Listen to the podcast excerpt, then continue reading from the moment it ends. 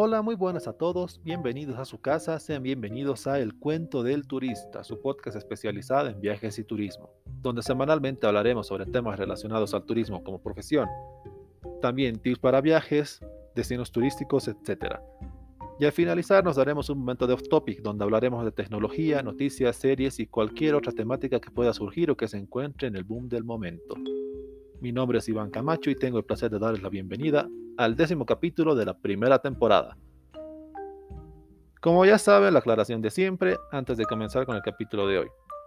Los capítulos impares serán dedicados a explicar sobre el turismo como profesión, en otras palabras como elaborar un paquete, cómo seleccionar un segmento de mercado, etc. Y los capítulos pares serán sobre viajes, tips y demás así para que puedan escuchar los capítulos que les sean más interesantes o los que más necesiten, y también pedirles que activen la campanita para que puedan recibir una notificación una vez suba un capítulo nuevo. También invitarles a que me sigan en Spotify. Y bien, comencemos. Ya son 10 semanas que nos encontramos en este espacio para poder conversar, donde puedo sentarme y contarte sobre el turismo, sobre mis experiencias al estudiarme y lo que pueda surgir. Lo rápido que está pasando el 2023 está haciendo algo de locos. Y es algo que en lo personal me está fascinando. Nosotros las personas tenemos subidas y bajadas anímicas cada día. Pero el que pasen las semanas, los días de una forma tan rápida nos muestra que no tenemos tiempo para perder. Pensando en esas bajadas que podemos tener. Y este podcast semanal es algo que me lo recuerda. Por más que esté teniendo una mala semana, llega la hora de armar el guion, y hace que olvide lo que pueda estar sucediendo, porque solo tenemos el presente para ser verdaderamente productivos. Pero en fin, no me quiero dar más largas y en esta oportunidad, al tocar un podcast de tips o recomendaciones, les daré una lista sobre los mejores destinos baratos para que puedan tener en cuenta al momento de organizar sus viajes. Para comenzar, al igual que el anterior, en el anterior podcast de lista de lugares donde se filmaron películas, Aclararles que aquí no hay ningún top de, de mejor a peor, etc. Solo son mis recomendaciones y las que yo creo más interesantes para que puedan conocer y las tomen en cuenta. El primer destino turístico de esta lista es Sri Lanka. Es un destino que pese a ser opacado por lugares como Tailandia o Vietnam, la realidad es que tiene mucho por ofrecer.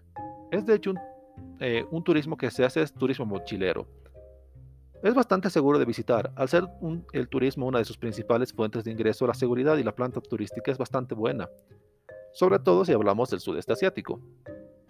La época perfecta para viajar a este destino es entre diciembre y marzo, que justamente coincide con la temporada seca del lugar. La gente es bastante amable con los turistas de igual forma.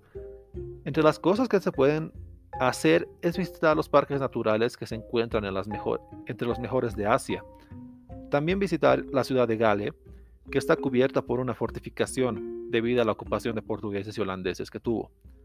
Otra ciudad que no se pueden perder es Dambuya, donde visitarán el Templo Real de la Roca, que es una gran roca con cinco cuevas que albergan en su interior diferentes estatuas de Buda esculpidas y pinturas que reflejan la vida del mismo Buda. Y en la parte superior de la roca se encuentra un gran templo dorado con una imagen de Buda de más de 30 metros, los vuelos durante temporada alta pueden rodar entre los 550 a 600 dólares y de vuelta. Y los precios de los hospedajes es bastante fluctuante. Dependiendo de la temporada y el tipo de hotel, puede ir desde los 4 dólares hasta los 35 dólares o 40 por noche. En comida de igual forma puedes gastar entre 3 a 5 dólares por plato. En general con unos 30 dólares puedes tener suficiente para un día en este país. Guatemala es el segundo destino que en esta lista. Al igual que con el anterior destino, este suele ser pagado por países como Costa Rica, México, etc. Por lo cual sigue siendo un destino bastante virgen y no es cargado de turistas. También es bastante asequible, sobre todo para el turismo. Seguro ya al escuchar el nombre, lo primero que se preguntaron es si sería seguro el visitarlo. Y déjame decirte que sí lo es. Pero claro, esto con luces y sombras. Porque la ruta típica y generalizada que se realiza es la que se considera segura. Los lugares que componen esta ruta son la ciudad antigua, que es considerada una de las más seguras de Latinoamérica, y es el punto más turístico del país. Es un patrimonio de la humanidad al conservar gran parte de las portadas y de, los palacios, templos, etc. De hecho, por Antigua puedes caminar hasta de noche sin problemas, porque cada esquina cuenta con cámaras de seguridad y vigilancia. También otra parte que no te puedes perder de visitarlo es la Isla de las Flores, que es un punto importante porque desde aquí es donde se va a las rutas a las ruinas mayas, que de igual forma son patrimonio de la humanidad. El lugar que no es recomendable porque es la zona más peligrosa es la capital. El mayor índice de delitos del país suceden ahí y en sus zonas aledañas. El transporte en sí es barato, pero siempre en transporte privado, porque el transporte público que ellos llaman las polleritas es donde también puede surgir algún robo de cartera o de equipaje. Siempre mejor prevenir. Los hospedajes van desde los 5 dólares, la comida local igual ronda en torno a los 2 a 4 dólares como mucho, y los tickets de avión ida y vuelta pueden ir desde los 300 hasta los 500 dólares. Esto dependiendo de la temporada y las escalas que tú consigas al momento de comprarlos. Continuando tenemos a Camboya como el tercer destino de esta lista. Pese a la pandemia sigue siendo uno de los países más baratos para visitar. Aunque los pasajes en avión suelen ser un poco más caros de lo habitual, aún están en torno a los valores anteriormente mencionados, ¿no? unos 500, 600 dólares y de vuelta. Otra opción que también puedes tomar en cuenta es ir hasta Bangkok en avión y desde ahí tomar un camino por tierra para así ahorrar un poco más de dinero al momento de llegar a Camboya. La comida puedes encontrar desde los 2 euros. Un bol de fideos con carne te costará básicamente eso. Para el pernocte puedes encontrar desde los 2 euros en albergues de hospedaje y, los hoteles van desde los 6 euros por la noche. Y ya si quieres aire acondicionado por el clima que hay ahí en el lugar, puedes encontrar desde los 10 euros o dólares. Tranquilamente puedes estar un día entero con 20 dólares en Camboya. Entre las cosas a visitar puedo mencionarte el parque Angkor, considerado patrimonio de la humanidad. Los fanáticos de Tomb Raider seguro saben de lo que estoy hablando. Y consiste que es un, en, que es un templo del siglo IX. Y lo que se suele hacer es ir antes del amanecer para poder verlo desde eh, para poder ver el amanecer surgir por el templo. También como algo de tanatoturismo, eh, si ya se deben dar cuenta del concepto si escucharon los capítulos anteriores, Pueden visitar los campos de la muerte, que es una de las fosas comunes más grandes que hay, donde podrás escuchar en la audioguía la terrible historia de cómo más de un millón de camboyanos fueron ejecutados por el régimen de los Gémeres Rojos, que era un régimen radical que tomó el poder de Camboya en los años 70 y en tres años y medio, si no me equivoco, ejecutaron entre un quinto y un tercio de la población del país. Y de ahí pasar al Museo del Genocidio, donde exponen sus terribles actos. Y bueno, no todo tiene que ser sudeste asiático. También hay destinos bastante económicos en otros continentes. Y en este caso en concreto hablemos de Paraguay. Pero para qué les voy a mentir, aquí sí hay un poco, es un poco más caro en comparación con los otros países, porque un hotel cuesta en torno a los 15 euros la noche. Y los más caros van rodando los 150 dólares por noche. La comida sí puedes encontrar de todo precio. Por ejemplo, una botella de vino exportado está en torno a unos 10 dólares. Entre los sitios que yo recomiendo visitar, puedo decir que es buen momento para visitar las dunas de San Cosme y Damián. ¿Por qué digo que es buen momento? Pues debido al embalse que hay, la isla llegará a desaparecer. Otro lugar que es una parada obligatoria es Encarnación, sobre todo si vas en verano.